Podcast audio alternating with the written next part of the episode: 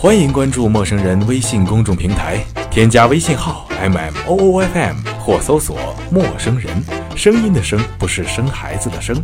获取帮助，订阅播客，互动交流，收听最新节目，进入微社区论坛，参与话题征集，活动与福利都在或只在陌生人微信公众平台，老少皆宜，男女通吃，请放心关注吧。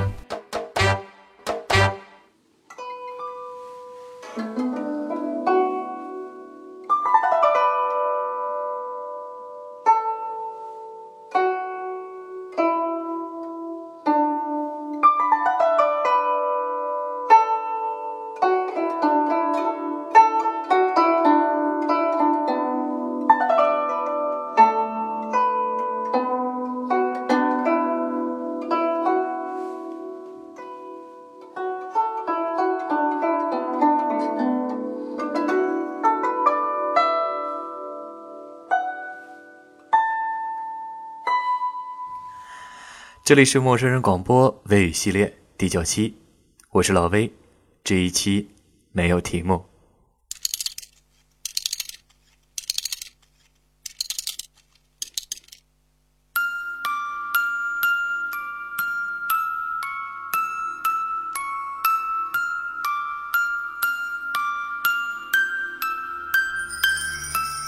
V 是 Victory，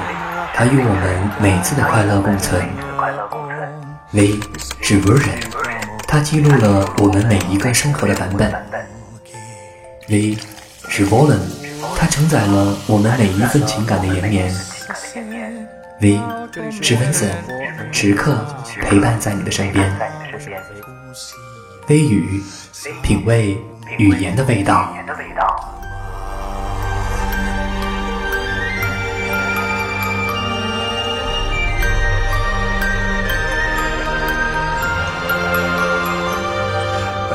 Talvisemman hetki kuin ikuisuus. Nyt pienen kissan jaloin luokseeni hiipi. Täällä tarinain lähteellä asuassaan, miss viulu valtavan kaihon hiki säveltää maalaa, laulullaan herättää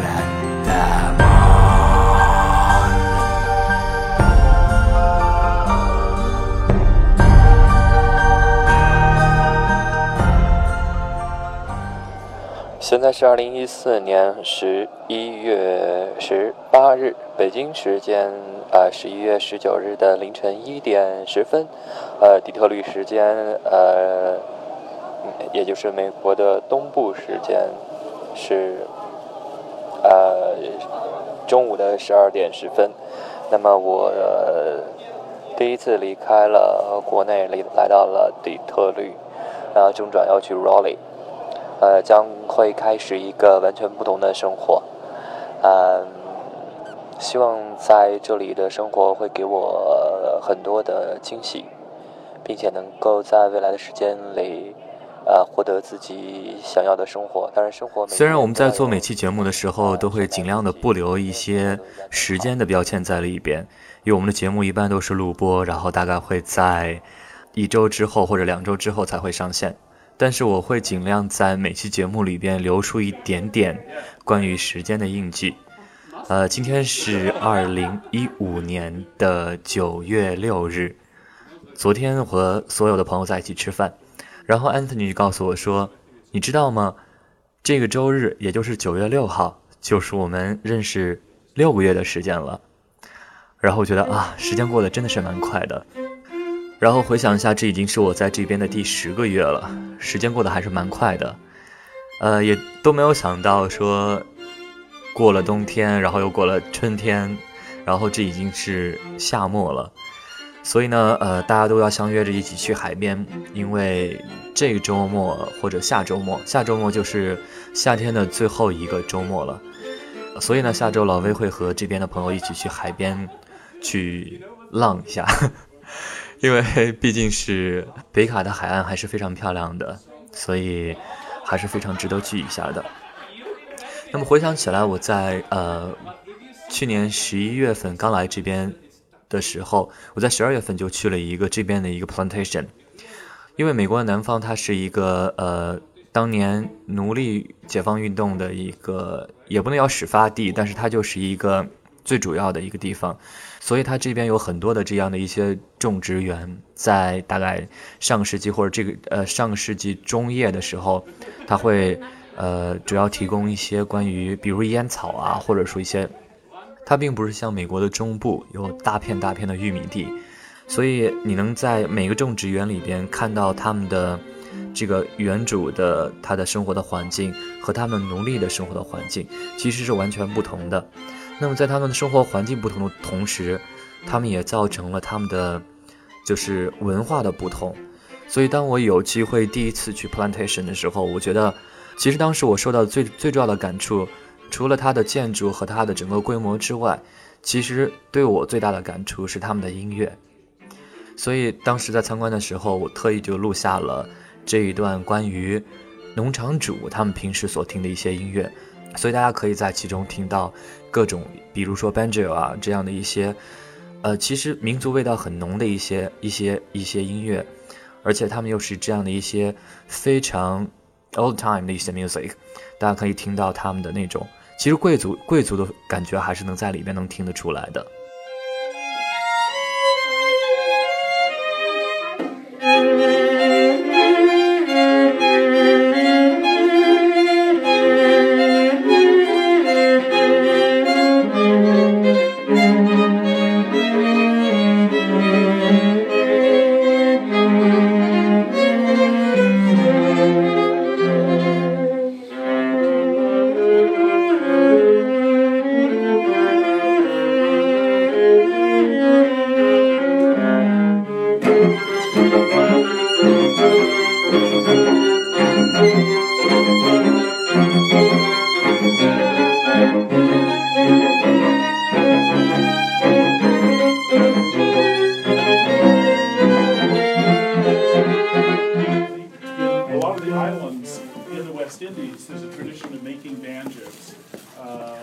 但是呢，如果我们转角从这个农场主的房间走到奴隶的房间的时候，我们就能够看到，农场主的房间真的是各种金碧辉煌，倒是不能说，但是他们真的是特别的精致，他们每一处的摆设和家居都是特别的精致的。但整个奴隶他们的生活的环境，其实相对来说，应该要比其他那些没有工作的当时的。比较穷苦的人还是好很多，但他们的相对的环境就会稍微的要要差一些。但是因为他们他们平时在工作完了之后，就会大家围在篝火旁边或者围在壁炉旁边，大家就会有这样一些一些鼓啊或者这样的一些打击乐的一些非常让你有参与性的一些音乐在里边，大家就能感觉到那种就是说大家在一起的那种一种非常轻松和非常愉悦的一种氛围。所以，虽然说在奴隶解放运动之前，可能会有这样的一些嗯人的等级的一些存在，但是我们也可以看到，其实从这些的音乐上也可以听出来，大家其实都有各自的一些像 entertainment 在里边，所以其实也算是，我觉得从另外另外一种角度上来说的话，也是发展了一种文化的多样性。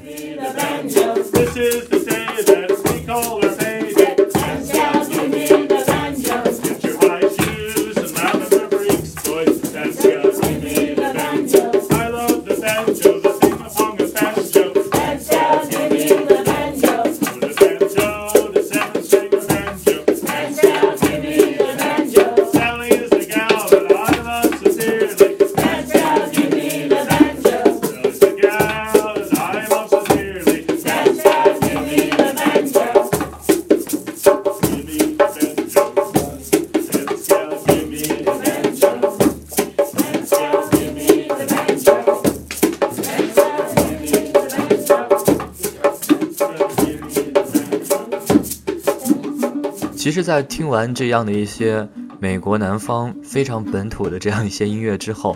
我突然想到了我在嗯四年前陪 Lola 在呃大唐芙蓉园逛的时候，我们其实我觉得大唐芙蓉园真的是一个特别令我震撼的地方。我不知道大家就说，因为我对西安是一个特别，西安是对我特别有独特情愫的一个地方。虽然它并不是我的家乡，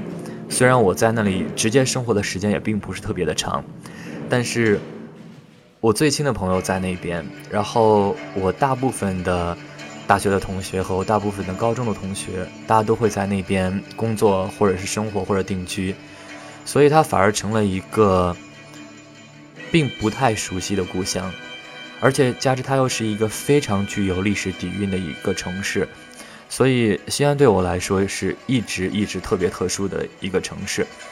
那么我记得，嗯，我第一次去大唐芙蓉园，然后以及我第一次去大明宫，我觉得给我的震撼真的是真的是特别大的。因为我觉得虽然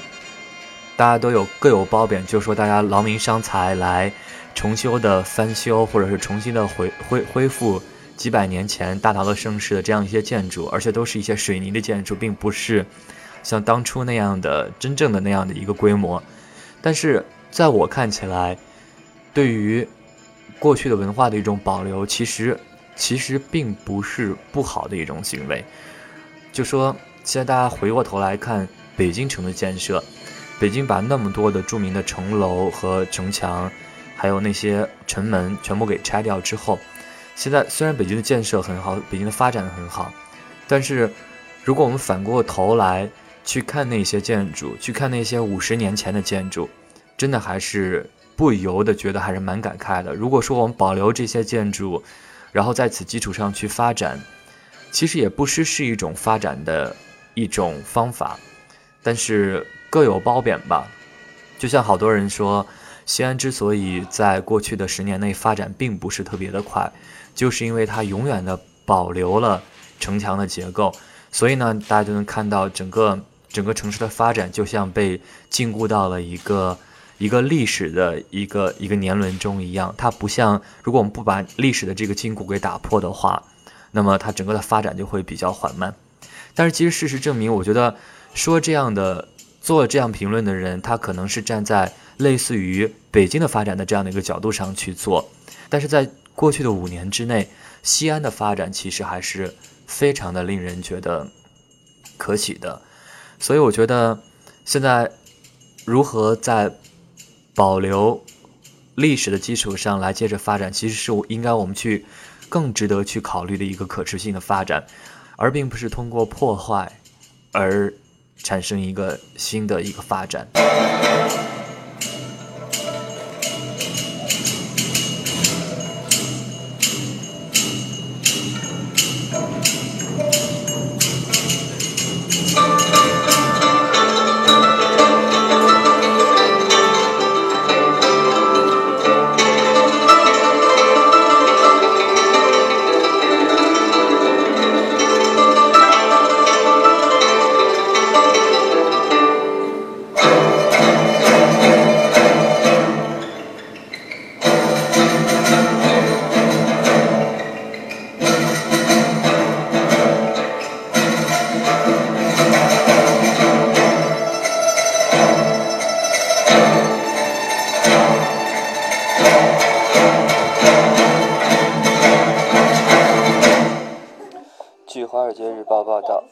专注于疫苗和基因治疗的生物工程公司。然后我们现在回过头来来看美丽这边的城市。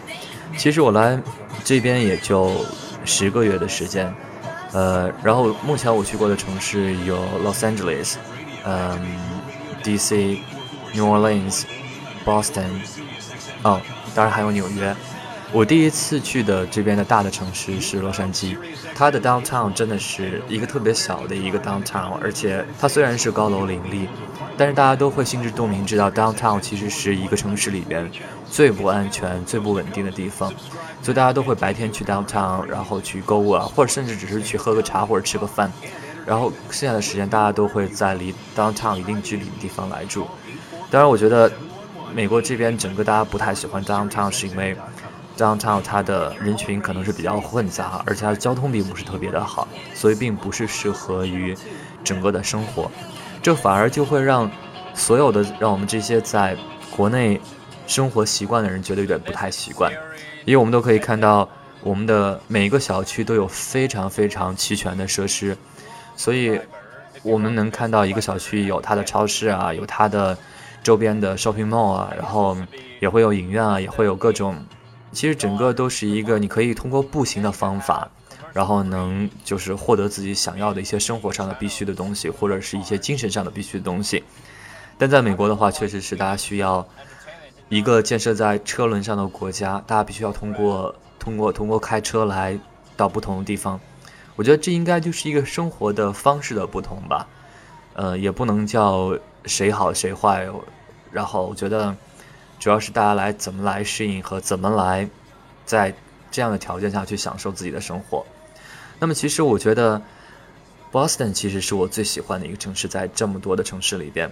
它的生活的气息给我是最多的，而且相对来说比较干净，然后。虽然我也很喜欢纽约，纽约是个大的城市，但是 Boston 给我的感觉就是特别的适合的生活。然后，整个的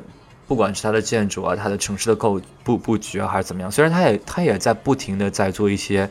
建设或者怎么样的，但是它给我的感觉还是蛮好的。当然，不管是任何一个城市，其实我在那里待的时间也就不过没有超过大概诶一周或者两周的时间。所以我觉得肯定大家会有在不同的城市会有不同的生活的感觉，但是呢，我坚信所有的城市都有它的他自己的特点和他自己的令人喜欢的地方，而且当你生活在那个地方之后，你肯定逐渐就会爱上那里。然后我对于每一个城市的评价，其实我都会刻意的去留下一些，因为我们不管是在任何一个地方，其实我们都会留下不同的照片。然后对于我们这群人的话，我觉得，然后我们都会留下一部分属于那个城市的声音。然后当你再回过头来听这些声音的时候，你就会有一种身临其境的感觉，甚至那种当时走在那个城市里边的那种感觉，其实是有一种瞬间转移的一种感觉。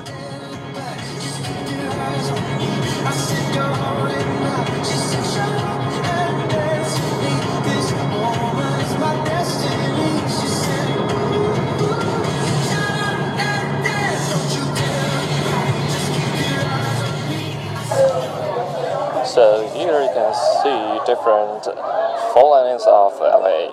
When you go to the downtown, it can be a city that is going to be broken down. But here you can see what is the life in LA. So I think. 那么说到生活，其实我们每个人的生活都有它的不同的元素在里边。比如说，我自己的朋友圈里边有好多朋友，他们是 他们是以做音乐为主，所以他们的他们的朋友圈大大多都是以音乐来记录整个心情。然后呢，又有些朋友他们真的是纯的吃货和各种专家，所以能看到他们从早上到晚到他们的早餐、午餐和晚餐，甚至和宵夜，真的都是饕餮之极的。整个让人感觉就是他的他的人生真的是特别的富足。当然，也有些朋友他们是，比如说有自己做自己的产品，比如说。像我们这种科研狗之类的，我们也偶尔会秀一秀我们自己的科研的结果。当然，这些东西我觉得大家不管是大家是每天发布了什么样的内容，或者是没几天发布什么样的内容，我觉得所有的这些东西就是就是生活。你没有办法评价说谁的生活好，谁的生活不好。你不能说他的午餐比你比你的工作好，或者说他的电影比你的音乐好，亦或说。他的旅行的酒店，要比你的你自己刚买的新车好，就是说，所有的这些事情都不能都不能来平心来论。我们所需要去做的事情就是，去尊重每个人的生活，去为对方的那种富足而感到开开心。所以说，整个的生活根本就是没有对错、好坏。来分的，即使是同一个人，比如说我们这段时间工作比较辛苦，然后生活几乎就是没有什么特别多的娱乐的东西在里边，但是我们工作是 productive 的，然后其实也是另外一种好。然后如果有段时间你的工作进展很慢，但是你又有了不错的一些，你读了一本很好的书，或者说你看了一个很好的电影，亦或是你交了一个特别好的朋友，其实。我们生活永远都是一个 balance，你你永远永远都会在失去一方面的同时得到一方面，所以永远不要觉得，嗯，为什么别人就比我好或怎么样的，就和前两天朋友圈上大家都在讨论什么一餐饭然后结束了几年的友情这样的事情，其实我觉得就是因为太多太多的人，他们因为自己不好，所以就就来。就来有一种莫名其妙的仇富或者莫名其妙的仇好的这样的一种心理，我们也不能说去去反对或者说来克制这样的一种行为，但是这样的一种心理确实是会把会会让自己的人生非常的局限，因为我们平时有时候来做一些分享的时候，并不是说希望得到别人的褒奖或者得得到别人的认可，其实就是因为我们把对方当做朋友，所以我们希望对方了解我们的生活。但是，当你如果真的把对方当做朋友，然后你来为别人来分享你的生活，但是呢，每个人都会在相应的点遇到自己的朋友，所以也不需要过多的来苛求怎么样，只要希望大家能够开心，或者说能够找到物以类聚的人即可。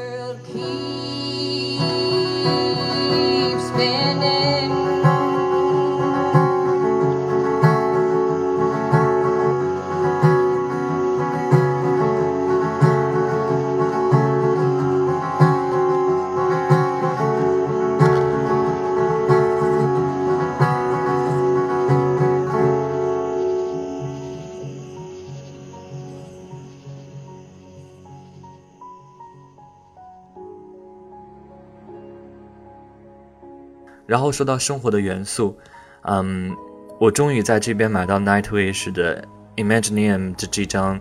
电影的专辑，因为 Nightwish 对我的对我自己来说真的是有特别特特殊的意义，它贯穿了我整个从从我开始我的新新的人生，从我开始脱离了我的所谓的高中老师的 那样的一种阴影之下，然后遇到了我的好所有的好朋友，开始了所有的爱情。在伴伴随着我度过了我所有的最美好的时间。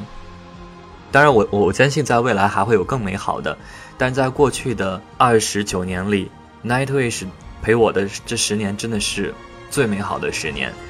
然后我记得零七年的时候，The Dark Passion Play，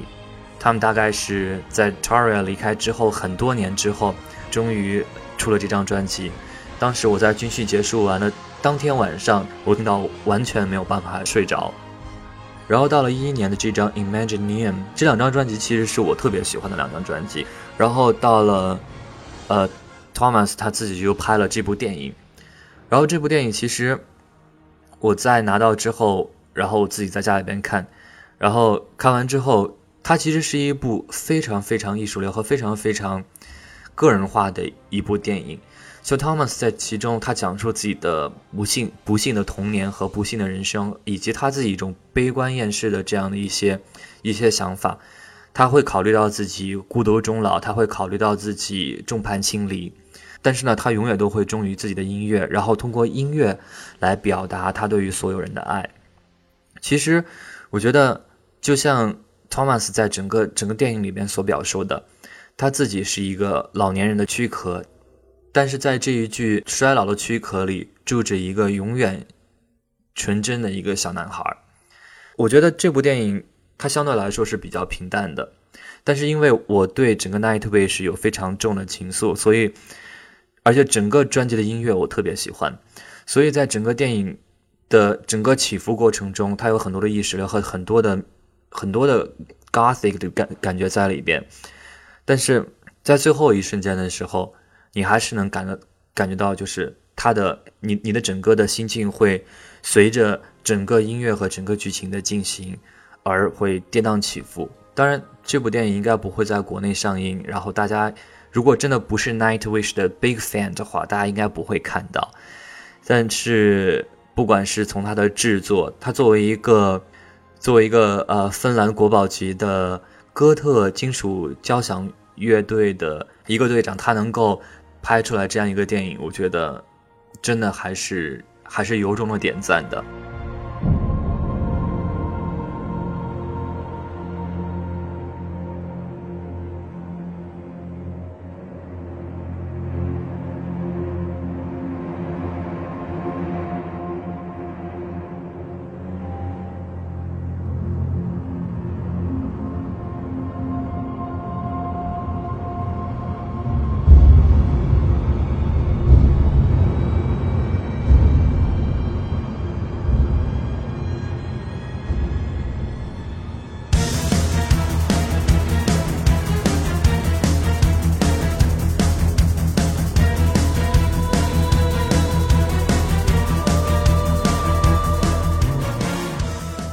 所以我觉得来到这边之后可能会有很多特别好的机会，比如说他们今年出了一五年的这张专辑叫《Endless For Most Beautiful》，然后他们刚出了之后就有自己的 tour，虽然我们的中国不在其中，但是美国永远都是他们的一个非常重要的一站。所以今年当我听到 Kelly 告诉我说他们有今年的 tour，然后我查到居然在居然在夏洛特。虽然他们的这张专辑并不是那么那么的像前两张专辑那么的出彩，但是依旧非常非常的喜欢。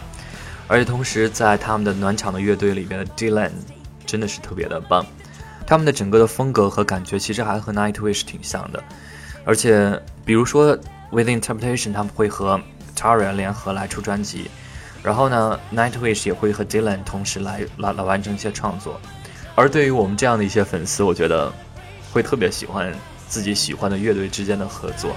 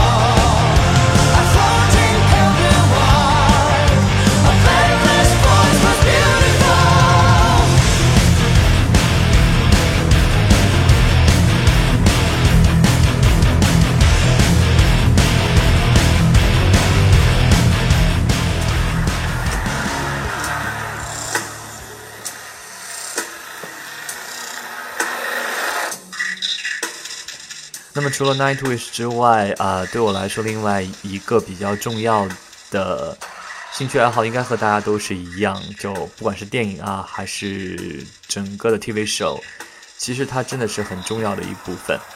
那么，呃，其实大家现在最火的，应该当然也不能要最火的，但是大家现在都应该比较喜欢 American Horror Story，而且明年会有两会会有两个系列的 Horror Story。今年这一季的《Horror Story》应该是制作成本和整个的卡司最大的一集，因为它，因为它不但保留了几乎之前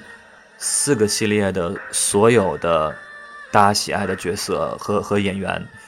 呃，同时他也他邀请了 Lady Gaga，他也邀请了 Fan，还有 Matt 这样的一些，大家都能看到自己所有美国当红的一些一些演员会在其中出现。而其实我觉得最 fashion 的一部应该还是第三部 Oven，因为我觉得 Morphy 他对于整个的 New Orleans 的情愫其实还是非常的明显的，所以他从第一集到最后一集都一直有 Steven Nicks 的参与。Steven Nicks 作为嗯 Fleetwood 的主唱，我觉得真的是他的声音真的是特别的迷人。在我来到这边之后，才发现，原来 Fleetwood 在整个的美国真的是特别的流行。他们把它称之为一种叫 old time 的一种 music，然后它是一种融合了 folk、blue，甚至有一部分的 jazz，呃，这样的一些所有的音乐音音乐元素在里边的一种音乐。然后加之它又是源于 New Orleans，所以我在去 New Orleans 的时候，真的是，真的是。热血沸腾，他的吸血鬼的历史和他的女巫的历史，让我真正感觉到的就是他的整个的那种异域的那种氛围。然后虽然他每年都有报道说 New Orleans 它会有台风的袭击，呃，它虽然不是一个特别宜居的城市，但是作为一个游客去的地方，甚至是对于一部分人来说，它真的是一个特别值得去和值得住的地方。那么今天其实呃是因为和小众在聊天的时候，他说该录节目了，然后呢，我觉得刚好今天没有特别多的情绪来写文章之类的，然后就私下里随意录了一些关于自己的这边的一些想法。上周末的时候，自己和这边的一个朋友去做露营，然后他们刚好在这边一个叫 Rose Hill 的一个地方，他们是一个每年会有两次的音乐节。然后上周末刚好是一个比较小的音乐的一个像沙龙一样的一个活动，然后他们邀请了大概七个非常 local 的这样的一些歌手，然后他们的整个演唱会的结束就是这首 Steven Nicks 或者是 Fleetwood 的 The Dreams。所以呢，啊，最后我要把这首 Fleetwood 的 The Dreams 送给大家，呃，希望大家能够享受夏天的最后几天。真正的享受夏末的时光，然后来迎接一年中最美好的秋天。呃，这里是陌生人广播微语系列，我是老魏。呃，希望我们第十期再见，拜拜。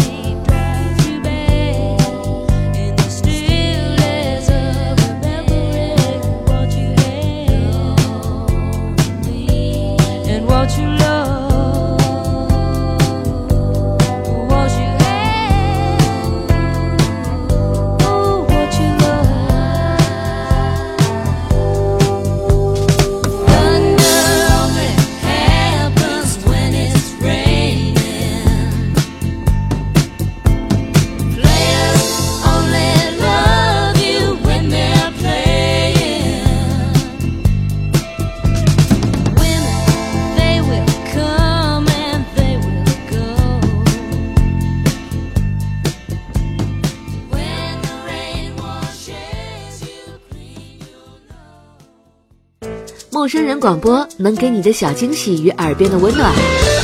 欢迎关注我们的官方微信平台 M M O O F M 或搜索“陌生人”找到我们。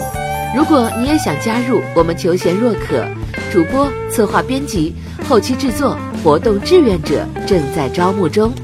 播客订阅、节目下载、更多收听方式、互动参与、精彩活动、推荐投稿。以及参与到我们的节目录制，尽在陌生人官方网站 m o o f m. .dot c o m 或微信平台找到答案。